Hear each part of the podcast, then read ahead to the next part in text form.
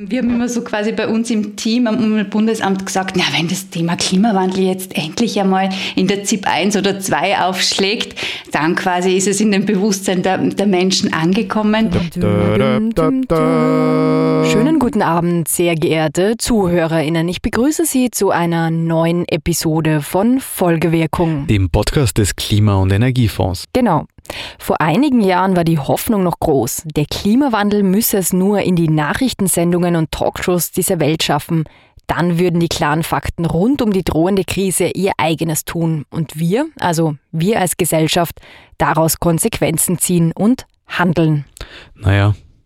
Der Traum ist ausgeträumt. Also auch wenn die Klimakrise vor allem unter dem Druck einer neuen Generation immer öfter Platz im Hauptabendprogramm bekommt, fehlt trotzdem das entscheidende Handeln. Und das leider auf allen Ebenen. Die Tragweite der Klimakrise scheint also noch überhaupt nicht verstanden worden zu sein. So sieht es zumindest aus. Und das wirft die Frage auf, wo wir überhaupt die richtige Sprache verwenden, um der Klimakrise gerecht zu werden. Und deswegen haben wir für die heutige Sendung mit dem schönen Titel Klimakommunikation mit zwei Menschen gesprochen, die uns einen Anhaltspunkt geben können, was hier schiefläuft und aktiv daran arbeiten, die Vermittlung der Klimakrise zu verbessern. Mit Andrea Brutsch, die wir ganz am Anfang gehört haben, von der ZAMG, also der Zentralanstalt für Meteorologie und Geodynamik, die mir erzählt hat, wie sich die Wissenschaft und die Wissenschaftsinstitutionen diesem Problem nähern. Und mit Katharina Kropshofer vom Netzwerk Klimajournalismus. Von ihr werden wir gleich hören, wie diese Initiative dazu beiträgt, die Berichterstattung über die Klimakrise zu verbessern. Na dann, in medias res. Sag mir wirklich ZAMG statt ZAMG. Folgewirkung, der Podcast des Klima- und Energiefonds.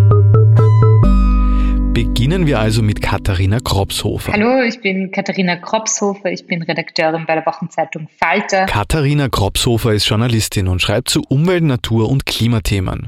Und sie ist Mitbegründerin des Netzwerks Klimajournalismus. Wir versuchen, Leute zu vernetzen, die über die Klimakrise schreiben und machen auch Workshops, Podiumsdiskussionen etc. Der Grund dafür, ein Netzwerk für Klimajournalismus ins Leben zu rufen, Workshops und Podiumsdiskussionen für Journalistinnen zu organisieren, liegt darin, dass die InitiatorInnen einiges an der derzeitigen Berichterstattung zu bemängeln haben. So wie im Moment über die Klimakrise berichtet wird, ähm, sehen wir ein Problem, weil es einerseits quantitativ ähm, nicht zusammenpasst mit dem, wovor die Wissenschaft eigentlich warnt. Also es ist eigentlich zu wenig, äh, was darüber berichtet wird. Und gleichzeitig sind die Berichte dann teilweise so, ähm, ja, dass sie einige Mängel aufweisen, sagen wir mal so. Es wird aus Ihrer Sicht zu wenig und zu wenig gut über die Auswirkungen der Klimakrise berichtet.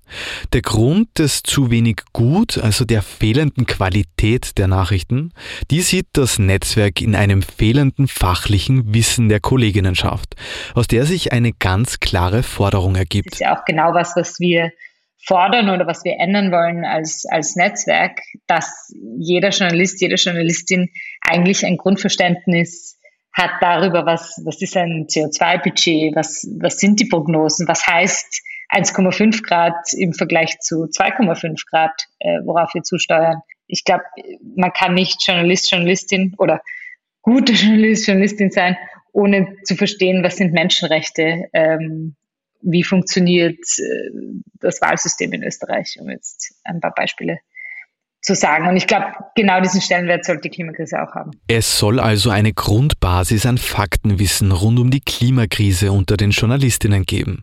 So wie es eben auch selbstverständlich ist, dass Journalistinnen über die Menschenrechte Bescheid wissen. Dass dem aber noch nicht so ist, das kann man sehr leicht beobachten. Dazu muss man nur den Fernseher einschalten und das Hauptabendprogramm verfolgen. Ein sehr gutes Beispiel hat man vor ein paar Tagen gesehen in der Talkshow von äh, Markus Lanz, wo klar wurde, da gibt es einfach sehr viele Journalisten, Journalistinnen, die vielleicht sich nicht genug damit auseinandergesetzt haben, weil sonst würden sie die Fragen wahrscheinlich anders stellen. Ähm, und niemand will das hören, aber es ist nun mal die Wahrheit und wir sind der Wahrheit verpflichtet. Und deswegen finde ich das sehr, sehr fahrlässig, wenn das äh, nur als alles ist so, so wunderschön, beschäftigen wir uns doch mit den, mit den guten Dingen und schauen wir nicht dorthin, wo es brennt. Ja, der Markus Lanz, der muss jetzt leider herhalten, weil die angesprochene Sendung sehr viele Probleme auf den Punkt bringt.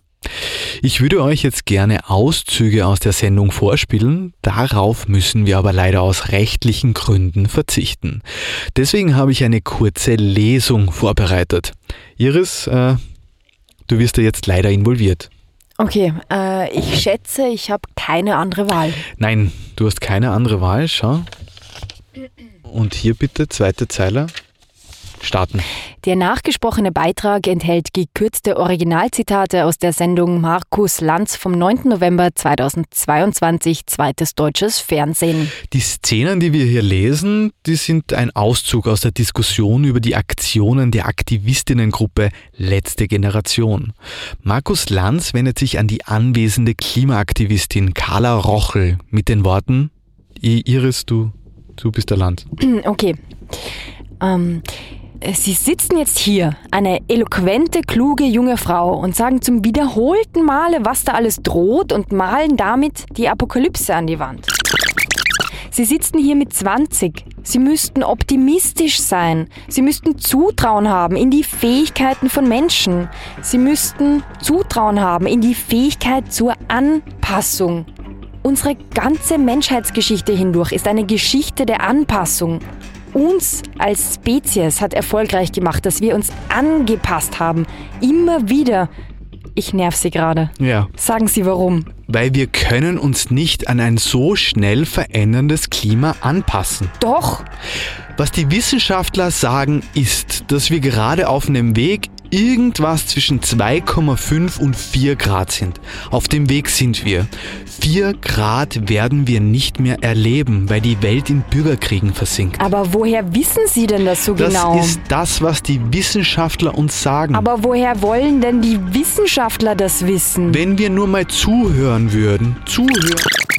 Okay, hören wir also zu.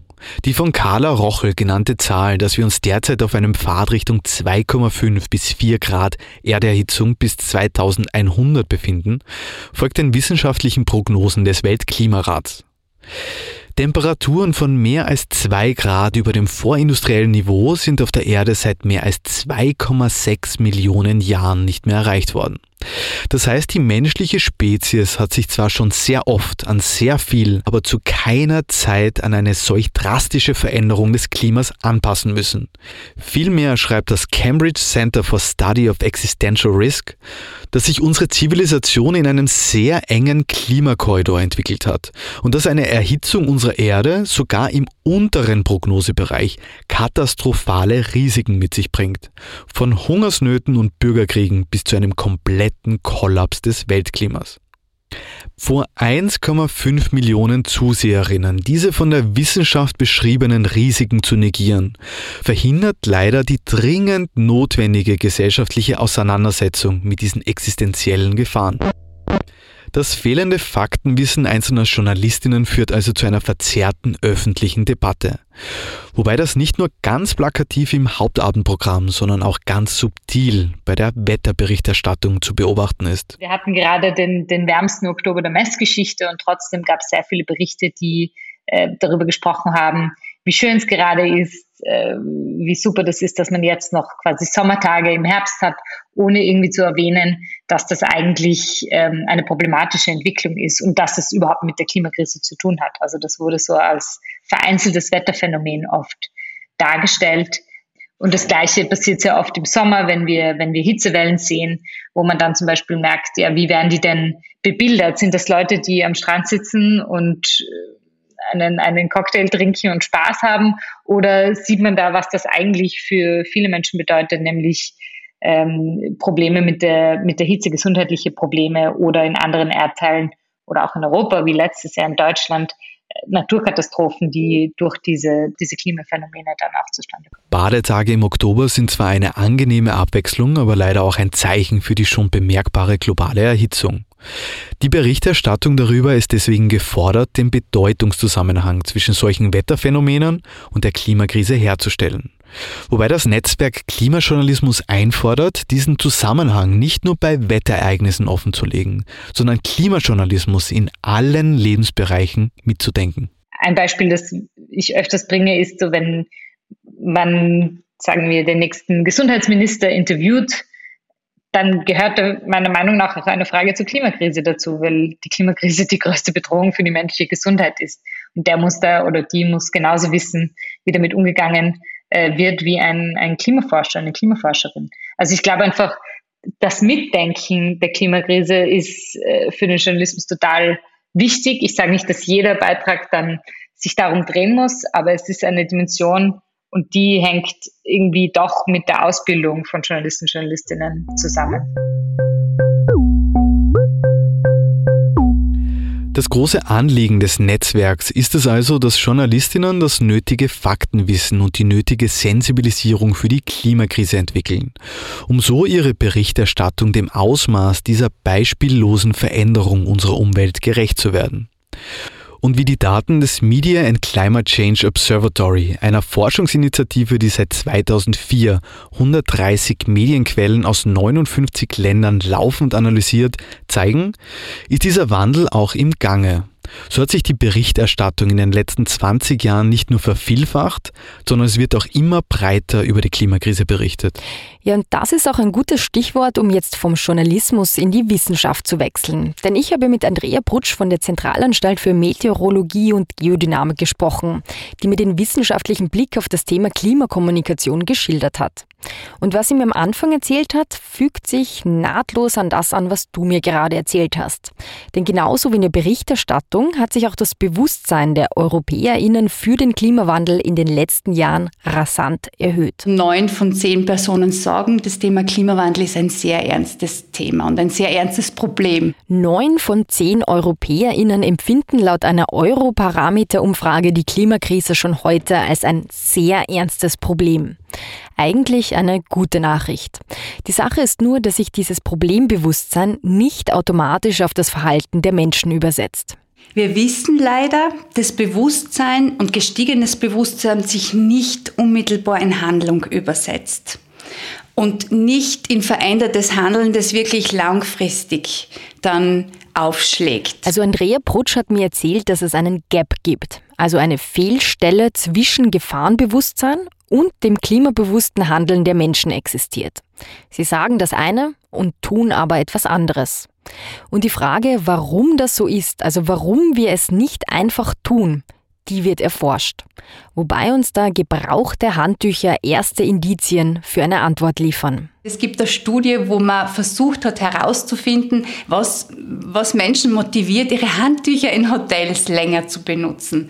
Und man hat unterschiedliche Aufkleber verwendet, von wegen, wenn sie das Handtuch zwei, drei Tage länger nutzen, dann tun sie der Umwelt was Gutes aber auch andere Aufkleber, die besagen, wenn Sie Ihr Handtuch auch länger benutzen, dann sind Sie in guter Gesellschaft, weil viele andere ähm, Hotelgäste das auch so machen. Und der Aufkleber, der das eigene Handeln in Kontext gesetzt hat mit dem Handeln einer Gruppe, in dem Fall den anderen Hotelgästen, die ich vielleicht gar nicht kennen, aber trotzdem als soziale Wesen fühlen wir uns da dazugehörig.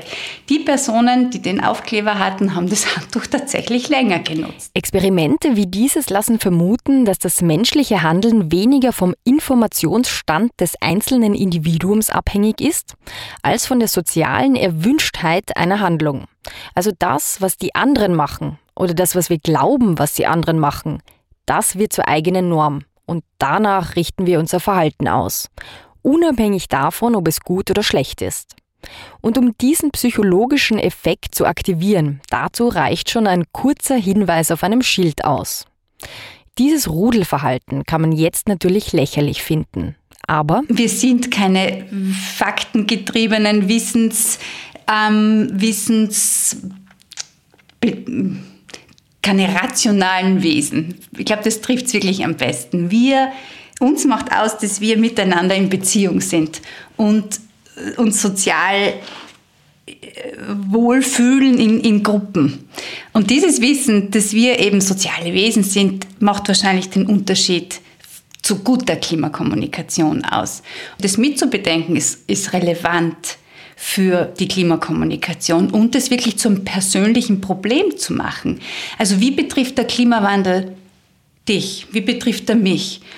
Das ist ein Unterschied, ob ich jetzt in der Stadt wohne, da wird vielleicht die Hitze für mich erschwerlicher werden. In anderen Regionen vor allem, oder auch in ländlichen Gebieten sind es vielleicht klimatisch getriebene Extremereignisse, Starkniederschläge oder auch ähm, auf der anderen Seite Dürre, wenn ich als Landwirtin aktiv bin. Also es ist je nachdem, wo ich lebe, betrifft mich der Klimawandel unterschiedlich. Und wichtig ist auch das zu berücksichtigen. Also das, den Klimawandel wirklich vor die Tür zu holen. Den Klimawandel vor die Tür holen. Also es geht nicht nur um Fakten und die Kommunikation von Fakten, sondern auch darum, die Informationen so zu verpacken, dass sie zu den Menschen passen, zu ihren Werten, Normen und ihrem sozialen Umfeld, ohne dabei natürlich die Fakten zu verdrehen. Um herauszufinden, wie das funktionieren kann, wird auch die Klimakommunikation zum Experimentierfeld. Eines von diesen Projekten, die dieses neue Feld öffnet und an dem Andrea Brutsch beteiligt ist, nennt sich Images of Change. Ein Forschungsprojekt, das in Kooperation zwischen der ZAMG, dem Umweltbundesamt und dem Fachbereich Psychologie der Uni Salzburg gemeinsam mit dem Energiepark Bruck an der Leiter und dem Designbüro Engineering durchgeführt und vom Klima- und Energiefonds gefördert wurde. Dabei wird ausprobiert, wie Klimakommunikation mittels Bilder funktionieren kann. Und das, was in dem Projekt passiert, und zwar aktuell passiert, ist, dass man sich jetzt noch einmal anschaut, wie sind unsere Klimaformate, unsere Kommunikationsformate wirklich angekommen. Wir haben das Ziel gehabt, ein Stück weit handlungsbeeinflussend zu sein und wie weit sind wir dort. Und es gibt eben eine qualitative, eine quantitative Testung bei der quantitativen äh, Erhebung, Online-Erhebung, um zu schauen, gut, ähm, was sagt die Zielgruppe zu unseren Formaten ähm, und dann die qualitative, wo man sich nochmal in Fokusgruppen und Gesprächen, in Interviews zusammengesetzt hat und wirklich die Sprache sich angeschaut hat, der Post, der Bild, die Bilder und detailliert ähm, all die, die Infos durchgegangen sind. Images of Change ist ein Beispiel dafür, wie sich die Wissenschaft und Wissenschaftsinstitutionen darum bemühen, nicht nur Fakten, sondern auch das Wissen mitzuliefern, um diese Fakten effektiv zu kommunizieren. Dabei ist eines klar, dass wir neue Bilder brauchen. Es braucht neue Bilder und Bilder auch in dem Sinne, dass es neue Worte braucht. Allein das Wort Klimawandel, dass wir über Klimawandel sprechen, also das ist mir jetzt wirklich nochmal wichtig zu sagen. Ich denke, das ist problematisch in dem Sinne, weil wenn ich an Klimawandel denke, gut, es wandelt sich, je nachdem wie, wie welche Werte ich habe, kann ich sagen, es ist eh positiv oder hm, eher nicht. Aber Klimawandel per se bringt nicht allzu viel äh, ins Schwingen in mir. Wenn man dann andere Ansätze äh, verwendet, Klimakrise, die man hört, oder Klimaerhitzung oder Überhitzung, dann ist vielleicht die Dramatik da und trotzdem kann ich es wegschieben, weil es geht ja ums Klima. Mir wäre eigentlich viel wichtiger in der Klimakommunikation über uns Menschen zu reden. Ich denke, das macht ganz was anderes. Also das Klima ist weit weg, betrifft mich, weiß ich nicht, wie es mich betrifft. Klima, die, wenn ich mir anschaue, den statistischen Durchschnitt von 30 Jahren, so quasi als Klimanormalperiode, ja, okay, aber es macht nichts mit mir. Aber wenn ich weiß, dass ich, wenn ich das Klima schütze, dass es da eigentlich um uns geht, um uns Menschen und um dieses Überleben da am Planeten, denke ich, wird es schon noch einmal mehr in Bewegung bringen. Dum, dum, dum, Zum Schluss der Sendung jetzt kein Wetter, sondern ein Programmhinweis. Beim Podcast Klimadialog der Initiative Klimaaktiv gibt es nicht nur spannende Gespräche mit Menschen, die sich schon jahrelang in Sachen Klimaschutz engagieren, sondern ihr bekommt dort auch praktische Tipps für ein nachhaltiges Leben, damit wir alle ein wenig mehr ins Handeln kommen und damit vielleicht die ein oder andere soziale Norm ins Positive verschieben. Den Link zum Podcast findet ihr in den Shownotes. Ja, und bei uns geht es in zwei Wochen weiter mit einem Porträt über eine Klimawandelanpassungsmodellregionsmanagerin, die Klimakommunikation im Gasthaus im Waldviertel praktiziert. Tschüss. Und auf Wiedersehen. Folgewirkung ist der Podcast des österreichischen Klima- und Energiefonds. Der Klima- und Energiefonds unterstützt Ideen, Konzepte und Projekte in den Bereichen Forschung, Entwicklung, Mobilität, Marktdurchdringung und Bewusstseinsbildung. Mehr Informationen auf www.klimafonds.gv.at. Alle Informationen zum Podcast findet ihr auf www.folgewirkung.at. Dieser Podcast wird produziert vom Produktionsbüro Sissi Grant. Musiksignation von Petra Schrenzer.